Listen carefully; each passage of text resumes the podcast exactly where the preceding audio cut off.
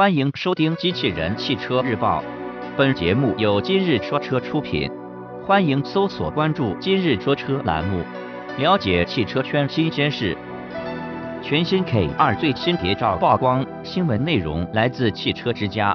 起亚全新 K 二的无伪装路试谍照曝光。根据之前获得的信息，这款车将会在今年十一月份开幕的广州车展上正式亮相。